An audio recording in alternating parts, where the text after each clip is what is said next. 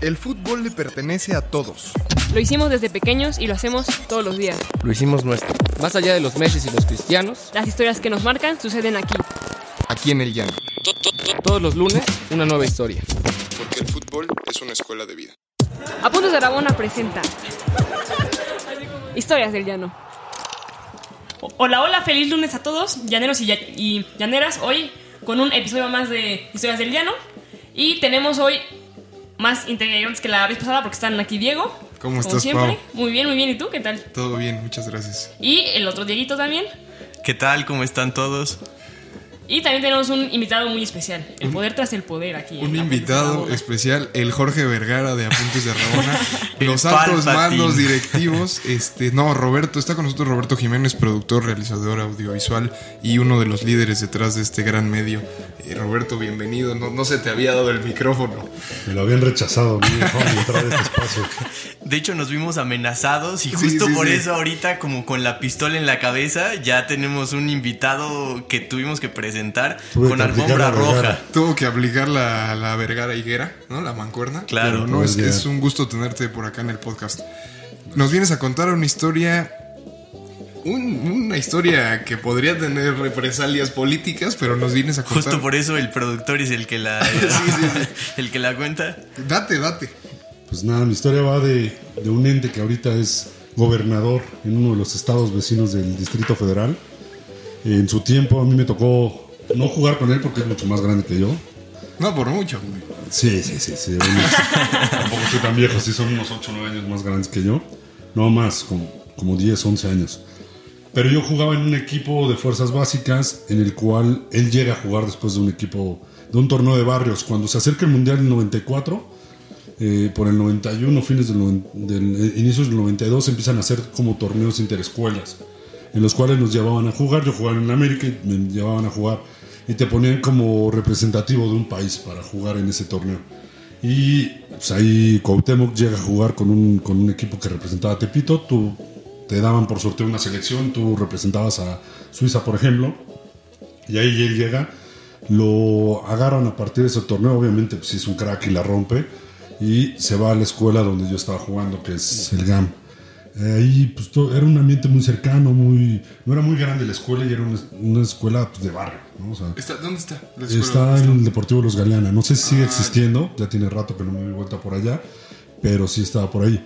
Y uno de los temas de la escuela es que el dueño de la escuela era muy era una persona ya mayor y era muy cercano a los jugadores, ¿no? Se acercaba, platicaba contigo, echaba un poquito de relajo y toda esa parte.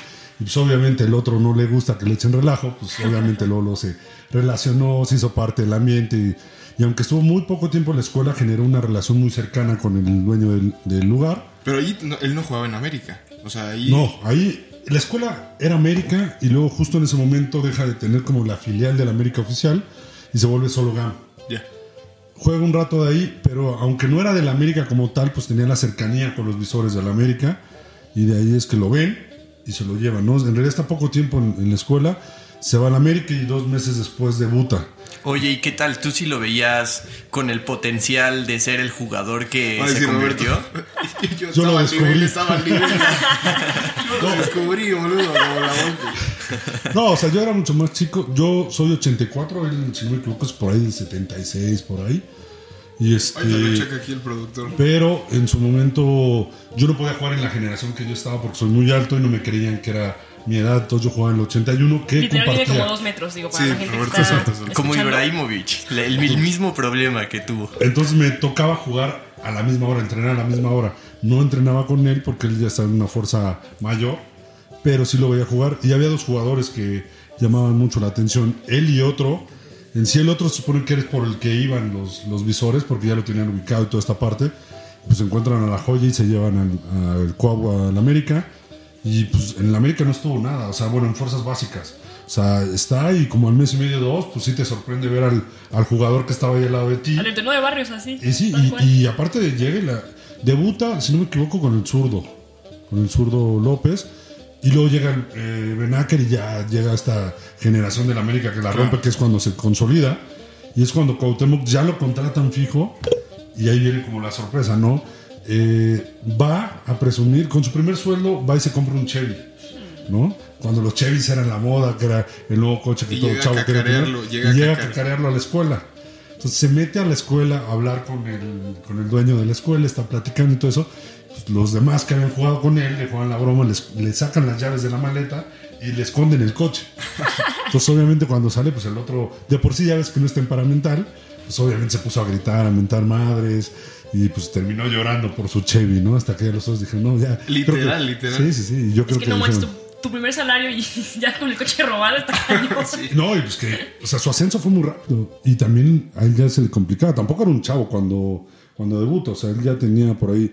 Pues debuta en el 92, si no me equivoco. 92, 93, por ahí debuta. 73, ya checamos acá. 73, pues entonces, mira, ya tenía 20 años. O sea, ya, ya estaba en el límite de poder debutar o no. Y pues debuta, la rompe, la rompe muy rápido y llega a esta cancha a presumir y pues todos le juegan la broma. Y sí, le tocó, le tocó fuerte porque sí, imagínate, tu primer sueldo, tu sueño de comprarte un cochecito y te lo roban al día 2. Oye, yo te voy a hacer una pregunta que espero que no, no temas por represalias que, que vaya a ejercer el gobierno de Morelos contra ti, pero tú no estabas en ese grupito. Yo creo que No, hay no. la suficiente libertad de prensa. como- No, a mí me Como tocó para- ver la broma desde atrás, ¿no? Yo estaba muy chavo. En ese momento yo, ¿qué tendría? Como 10 años, ¿no? 10, 11 años.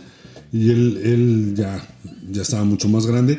Pero sí lo ubicábamos todos, pues todos los niños de 10, 11 años estábamos en ese momento, pues era el güey que ya estaba jugando en primera y que había estado jugando contigo un mes antes, ¿no? Entonces sí era emocionante verlo ahí, pero no, no fui parte de la broma. No, además es que justo afuera del aire discutíamos. Yo he estado en varias ligas en la Ciudad de México y en todas está el mito de Cuauhtémoc Blanco jugó aquí. O sea, en el Ajusco, en la Roma, hay registros de Cuauhtémoc Blanco como, como este talachero literal antes de, de debutar que se la pasaba en todas las ligas. Justo Roberto nos decías lo que significó para ti Cuauhtémoc Blanco. O sea, que nos decías, él, él es el gran líder eh, de barrio, ¿no? Él es el gran, Sí, o sea, el gran yo, héroe. Yo lo ponía como ejemplo la parte de que es el gran capitán de la selección mexicana. Más allá de que obviamente yo sí creo que hubo jugadores más técnicos y, su- y sobre todo mejores jugadores ya en el ámbito completo de que es un jugador Como un Rafa jugador-. Pues más, No, pro- más- más profesionales. Exactamente, un jugador no depende solo del talento, sino también de cómo se forma. Pero Cuauhtémoc tenía este tema de, uno, ser innato, dos, de representar a un público que no estaba representado en ese momento y que creo que como capitán de la selección mexicana habla mucho del mexicano, ¿no?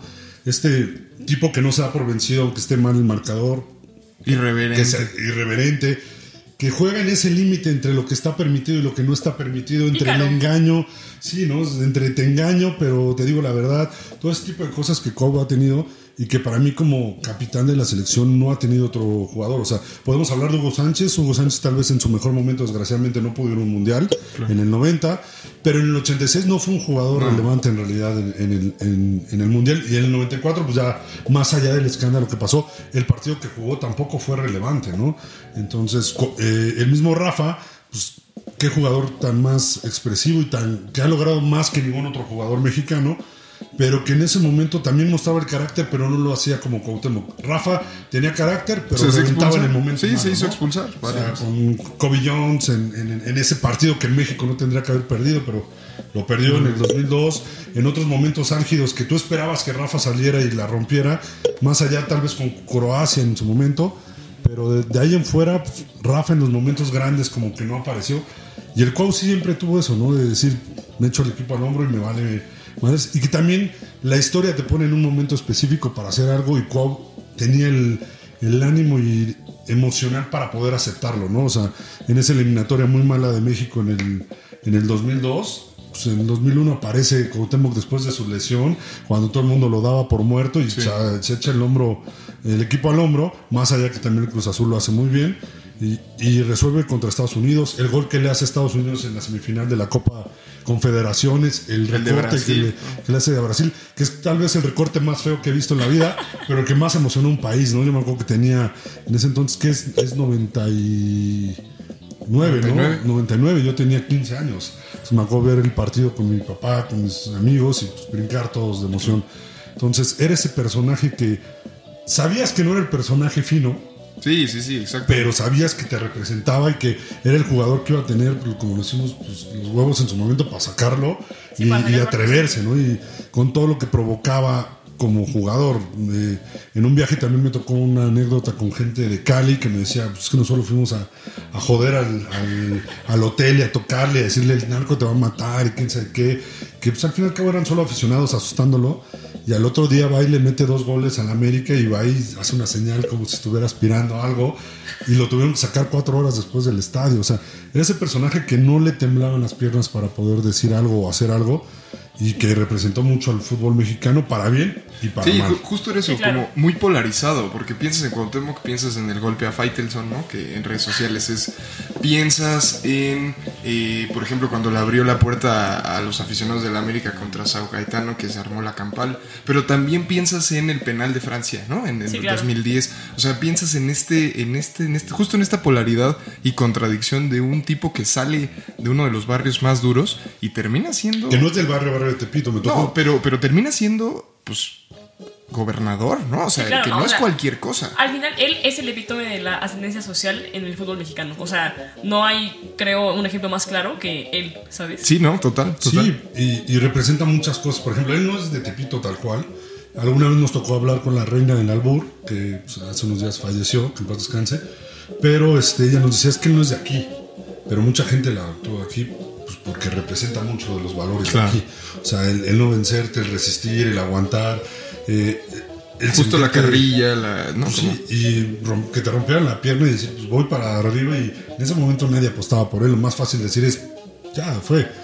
Sigue y duró como jugador también longevo. Lástima de los últimos años que terminó arrastrando un poco la cobija, No, claro. pero como, como símbolo no puedes negar que es el símbolo más grande del fútbol en los últimos 20 años de México. Es No, una claro. declaración Sí, polémica. no. No, y, y, o sea, sí. y, y pues no sé, o sea, que al final fue un cuate que nunca perdió sus valores, ¿sabes? O sea, es un tipo al que Claro, tú vas y le preguntas, ¿no? ¿no? Y, o sea, y, y fue conmigo llegaron las mejores marcas y yo quería seguir jugando con mis Concords porque justo, o sea, fueron los que realmente creyeron en mí cuando nadie lo hizo.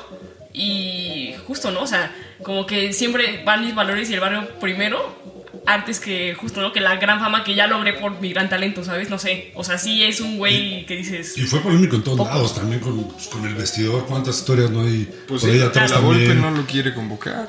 En la Volpe que dice, no lo convoco no porque me caiga mal el jugador, sino porque me va a hacer más daño a que bien al-.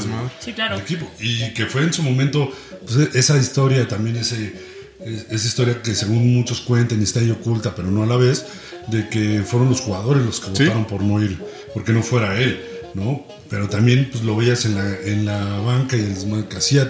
También hacía, o sea, se habla mucho también del de México de Francia 98, que mucho de la unión que se llegó a tener en el equipo y que se veía en la cancha fue a partir de, pues, de, de Cuauhtémoc, de Villa, que también hacía con él, de toda esa generación del Matador, que eran muy cercanos, ¿no? Es que también es, o sea, no sé, Dieguito, ahí como veas, pero es, son los valores del americanismo. O sea, Cuauhtémoc que es el americanista claro. por excelencia. No, y, Claro. y queda claro, o sea, ganó un campeonato, tampoco ganó mucho con el América, ¿no? O sea, ganó No, un pero sí campeonato ganó una final. No, pero a lo que voy con esto es, no son por los números, Sí, es claro. por lo que representa. O sea, numéricamente pues, es un jugador promedio Sí. para el América por mucho. Muchos jugadores consiguieron más cosas que él, pero lo que representaba, la conexión que tenía con el público, con la gente, pues es lo que representa Cuauhtémoc y por eso sigue moviendo como sigue moviendo en Exacto, América, ¿no? exacto. Y- hace, identificar, hace identificar al, al público por las cosas buenas y por las cosas malas, ¿no? Y, y también llega en un momento, tanto así como llegó en el fútbol, llega en un momento político muy parecido, en un país muy polarizado. Si te acuerdas cuando debuta el 92, 93 y empieza a crecer por ahí del 94, pues es un país muy parecido al que está ahorita. Es un país en crisis, un país que tiene totalmente fuera de credibilidad a los políticos. En el 94, después de lo que pasó con Colosio, etcétera, etcétera, la gente no cree en los políticos, eh, toda esta parte. Y cuando llega la parte de la gobernatura, pues llega más o menos igual. Y cuando llega la alcaldía, también llega más o menos igual. O sea, no es que sea un muy buen político él, sino que llega en un momento de hartazgo de que la gente ya no quiere saber de otros políticos. Exacto. Supo llegar, y en el fútbol le pasó un poquito así, o sea, cuando llegó ese torneo, tal vez si no va a ese torneo de barrios, jamás lo, lo jalan a la escuela donde yo estaba, y sobre todo no termina lo importante más allá de la escuela donde yo estaba, en el América. O sea, era, es un tipo que no puedes negar que sabe estar cuando debe estar, y sabe aprovechar esa oportunidad para darle una vuelta. O sea, de jugador, a alcalde, a gobernador, no quiero decir cuál es el siguiente paso, ¿no? No, no, no. Yo fíjate que justo recordando como para, para ir cerrando, eh, yo una vez me lo encontré en un restaurante y me acerqué a pedirle un autógrafo de niño, ¿no? Y tipazo, de verdad, no sabes qué cercano, me, me, me tiró cábula y así, pero buena onda. Me firmó en un papel y todo. Una vez me encontré a Hugo Sánchez, el güey me sacó unas tarjetas que ya traía prefirmadas. Sí, ¿no? sí, súper Y me dio una. O sea, justo es la diferencia entre un tipo, un líder, un tipo que entiende del pueblo, ¿no? Eso, Claro. es, eso es, al final, eso es lo que lo llevó a la política. Y si te Sí, claro. Con el otro, que es un mamón, perdón, ¿no? Pero, Sí, No, sí. y Cuau tuvo esa, esa última etapa del fútbol romántico también. O sea, es de esos últimos jugadores de los 90 que venían de 70s, 80s, de tener esa parte romántica con el público, de en verdad vivirlo, de en verdad acercarse. Ahora, no es que los jugadores de ahora sean mamones todos, Sí, no, sino simplemente hay un, hay un ergo Hay como una barrera, Hay ¿no? un Que respeto, antes no hay un había, sí, claro. Exactamente, que no es tan fácil acercarse a ellos y que ellos terminan creyéndoselo o ni siquiera se involucran en el por qué hacerlo, ¿no? Pues no es mi responsabilidad. Y él sí tuvo esa conexión romántica del final del fútbol romántico, de tener esa conexión con la gente, de echar desmadre.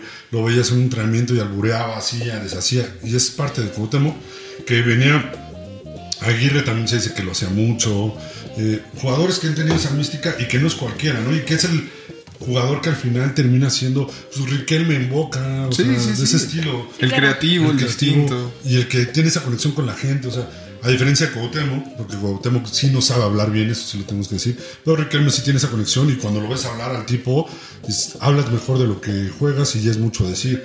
Pero es de tener esa, esa, esa conexión con el público que ya no lo tiene casi ningún jugador. Oigan, o sea, que ya cada vez mu- mucho más difícil porque como los jalan desde niños a, a los 10 años y ya están en un club, o sea, sí creo que de alguna manera... Pierden relación. Sí, claro, sí, o sea, sí se vuelven a- ajenos al mundo real, ¿sabes? O ¿Qué sea, pero decías un punto hace rato muy importante que es el tema del origen. Claro.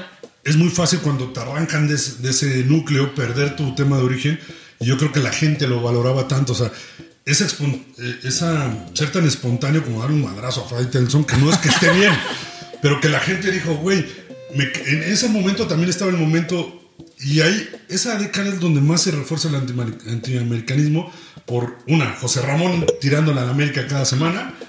Y Cuauhtémoc haciendo este tipo de cosas, ¿no? O sea, Sí, claro. todos los americanos en ese momento dijeron, güey, qué bueno que se lo diste, ¿no? Sí, y, y- y se lo siguen refrescando cada día. Y, y cómo contrasta con, con la situación que pasó el, el Piojo, ¿no? También que por eso salió de la selección y ahí no tuvo tanto, tan- tanta opinión a su favor. Sí, pues es un, es un tema, o sea, es esa conexión que yo creo que mil veces he intentado repetir, no solo con Cuauhtémoc, sino con muchos jugadores en todo el mundo, pero que ha sido muy difícil que en verdad se conecte de esa forma, porque creo que solo, solo hay una forma de hacerlo y es orgánica, es natural y solo ciertos jugadores lo tienen y solo se da cada cierto tiempo, ¿no? O sea, no recuerdo un ícono tan grande en ningún otro equipo, tal vez Guiñac ahorita en, en- en Tigres, pero pues, ¿quién ha sido el jugador más importante de Chivas los últimos 20 años? Ahí va. Yo sabía que iba a venir un madrazo.